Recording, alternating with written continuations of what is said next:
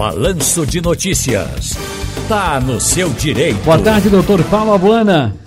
Boa tarde, Ciro. Um abraço para você, meu irmão. Prazer ouvi-lo. Olha, agora no fim de semana, nos deparamos com mais um caso de abandono de uma criança recém-nascida. A, a, história foi contada agora há pouco aqui pela repórter Suelen Breiner, lá no Cabo de Santo Agostinho. Uma menina, ela foi encontrada dentro de uma caixa em um cesto de lixo na praia de Gaibu.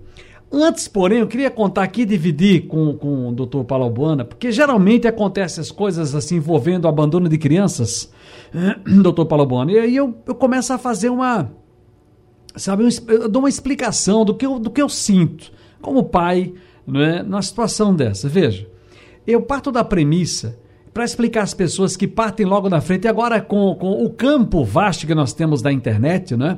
As pessoas começam lá no Facebook, as pessoas vão no Instagram, as pessoas, inclusive quem tem acesso ao nosso WhatsApp, começam a mandar comentários duros de pessoas amigas, inclusive. Não, você está defendendo uma bandida. Rapaz, veja, sem ser essa história pontualmente, essa história em tela, como os advogados costumam dizer.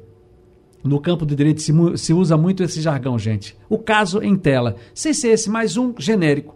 Uma mãe chega, pega uma criança e jogou lá na lata do lixo recém-nascido tal. Eu explico, aí as pessoas dizem logo, não sei se o senhor costuma ouvir isso, doutor Paulo, e ver por assistir por aí também.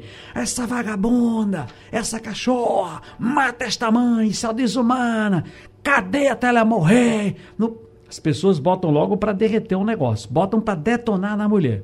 E eu costumo explicar o seguinte, gente, há uma punição para essa mulher, mas primeiro você tem que entender o ambiente que se dá essa situação. Essa mulher é casada?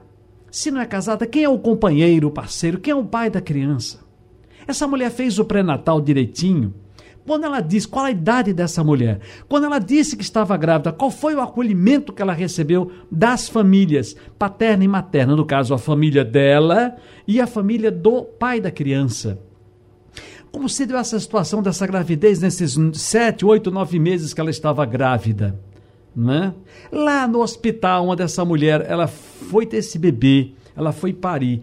Ela foi informada pelo núcleo de assistência social das informações. Ela disse que não queria a criança, que não teria condições. Ela foi informada por esse núcleo de assistência social de que ela teria condições de ali mesmo já encaminhar essa criança para uma, uma, uma, uma, uma adoção.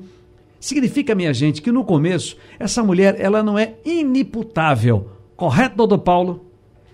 Correto, senhor. A, a, posição que você toma é uma posição de muita coragem para um comunicador, porque mais, mais fácil seria você ter uma posição demagoga de ficar é, do lado dos que mandam esse tipo de comentário, porque eu acho que, por mais triste que seja, talvez seja a maioria.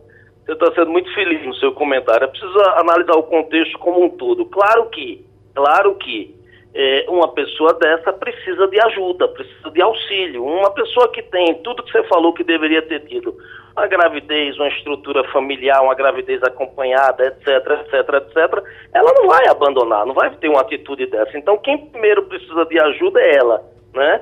Mas, mas ao, a letra fria da lei, ela comete sim o crime de abandono de incapaz, está lá no Código Penal, artigo 133, esse crime prevê uma pena aí de seis meses a três anos de detenção. E quando você aborda um assunto desse é muito importante, porque um programa de, de muita audiência, de audiência de massa como o seu, é uma chance da gente esclarecer que você não deve fazer isso. A entrega voluntária, ela é possível e ela não é crime. Ela não é crime. É, sabe, a humanidade vai te julgar, teus parentes vão te julgar, os conhecidos vão te julgar.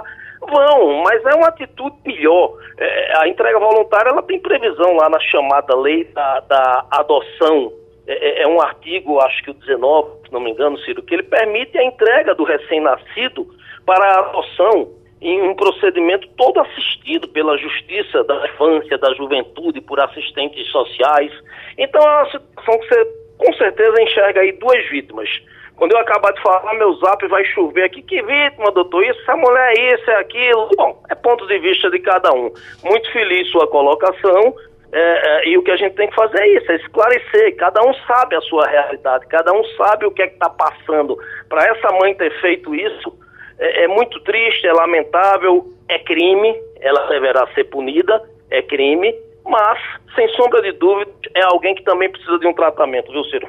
Agora, qual é a punição para que. Agora, gente, atenção, no que nós estamos falando aqui, nesse caso de abandono, deixar uma criança na porta dos outros, geralmente deixando na, na lata do lixo, exatamente, no esgoto. Já aqui, já, já vimos isso.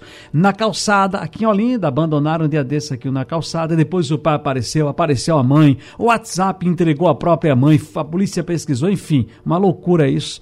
Eu estou falando dessas situações, não estou falando de um crime, se você, se você matou, se, enfim, se você bateu, se você violentou. Não, não é isso não. Eu estou falando do abandono.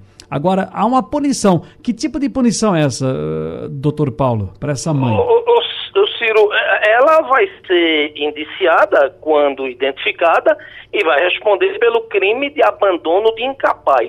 Uhum. Ela será ou poderá ser condenada a uma pena que vai de seis meses a três anos de detenção. Mas olha, detenção... Se, caso ela se arrependa e queira a criança de volta, há essa possibilidade? Ainda assim a pena pode ser anulada ou prevalece? Todo esse contexto vai depender da avaliação do delegado, que vai fechar um inquérito, que vai encaminhar para o Ministério Público, aí entra assistência social, entra um. É uma coisa bem atípica, diferente de um crime comum. E para que a gente não seja mal interpretado, Ciro, no que diz respeito a mim, ninguém está dizendo que se deve fazer isso, pelo amor de Deus. É crime, é abominável. Uhum. Agora, o que a gente deve divulgar é que é possível para essas pessoas que estejam numa situação dessa, que não possa levar essa gravidez adiante, que não possa uh, ter o parto e criar o filho, a entrega voluntária. Esse é o grande caminho. Está cheio de famílias aí querendo adotar. Então, botar numa lata de lixo, botar no esgoto, botar numa calçada é algo que a gente não pode concordar. Ninguém está concordando com isso. A colocação de Ciro lá no início que eu acompanhei é de que essa pessoa também precisa de um tratamento. Ela cometeu um crime, se ela se arrepender, isso tudo vai virar um processo e aí vai se ver por que ela fez isso, se ela tem condição de criar, se não tem. A princípio, ela já perdeu a, a, o poder pátrio, né, a, a guarda dessa criança, Ciro.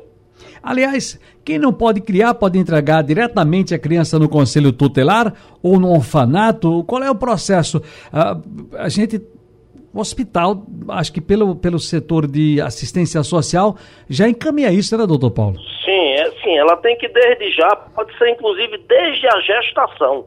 Estou grávida, não quero abortar, e quero que essa criança seja encaminhada para que uma família crie. A partir daí, o Conselho Tutelar tem um papel fundamental, a vara da infância e da juventude, as assistências sociais.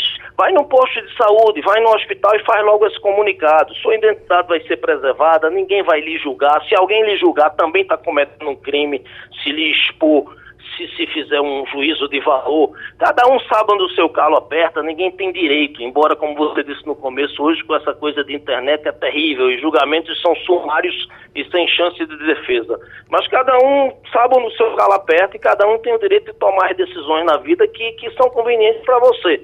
Agora, não cometeu o crime do abandono. A entrega voluntária, Ciro, está prevista lá no ECA, está prevista lá na lei de adoção. É o caminho mais decente, mais digno e acho que mais cristão, inclusive, né? Pelo nosso WhatsApp 991478520, a Cleusa Lins deixou uma mensagem, na verdade. Ô, Ciro, uh, é o seguinte, eu sou de... Ah, um, o João Alfredo está ouvindo a gente pela 99.5 Rádio Jornal Limoeiro.